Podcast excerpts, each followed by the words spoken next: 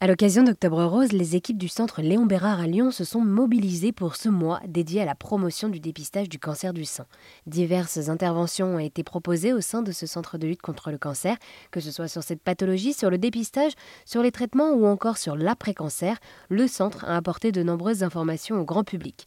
Par exemple, le 3 octobre dernier se déroulait une conférence sur le thème cancer et grossesse, un sujet peu traité qui concerne pourtant plusieurs femmes chaque année. J'ai rencontré Christine Rousset-Jablonski, gynécologue gynécologue médical qui a animé cette conférence Cancer et grossesse. Avant de revenir sur ce sujet, Christine nous a d'abord présenté sa profession de gynécologue médical. Alors la gynécologie médicale, c'est une spécialité euh, récente qui a été recréée en 2003 et qui est centrée vraiment sur la prise en charge gynécologique sur le versant médical, donc non chirurgical. Dans le contexte euh, du centre de lutte contre le cancer, ça va être essentiellement les questions euh, d'orientation vers la préservation de la fertilité, les questions de contraception pendant et après cancer, gestion de la ménopause après cancer et puis le suivi gynécologique des femmes à risque génétique. Vous avez animé cette conférence cancer et grossesse. Pourquoi est-ce qu'il était important d'organiser une conférence sur ces deux thèmes? Alors c'est euh, une thématique qui est euh, effectivement, comme vous l'avez dit, pas forcément très souvent traitée et euh, qu'on n'a pas spontanément tendance à associer. Mais en réalité, c'est quand même une problématique sur laquelle il y a pas mal de questions. Le cancer du sein touche dans 10% des cas des femmes de moins de 40 ans qui peuvent être confrontées à des questions soit de cancer diagnostiqué pendant la grossesse, soit des questions de projet de grossesse après cancer du sein. Donc c'est finalement des questionnements qui reviennent assez fréquemment. Et alors là aussi, pour faire imaginer à celles et ceux qui nous écoutent, euh, de quoi avez-vous parlé du coup lors euh, de cette euh, conférence plus précisément? Donc on a abordé euh, euh, trois euh, sous-thématiques principales. La première, c'est celle du cancer diagnostiqué pendant la grossesse.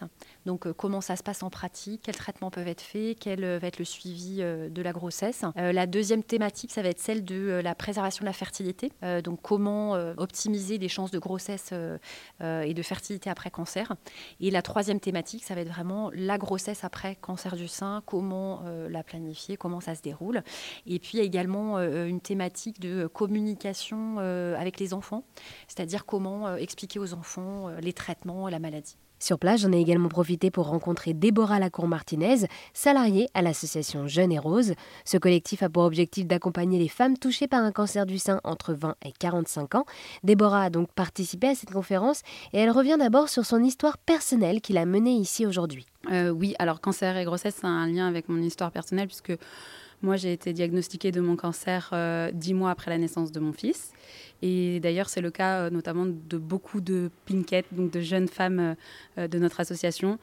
Et vraiment, ce que nous, on veut faire voir, c'est que le cancer et la grossesse, c'est possible. ça arrive, plus qu'on ne le croit et donner aussi un message d'espoir à toutes les personnes qui ont pu être touchées par un cancer et toutes les jeunes femmes que ça peut aussi arriver après la grossesse quel type de témoignage proposez-vous lors de cette conférence?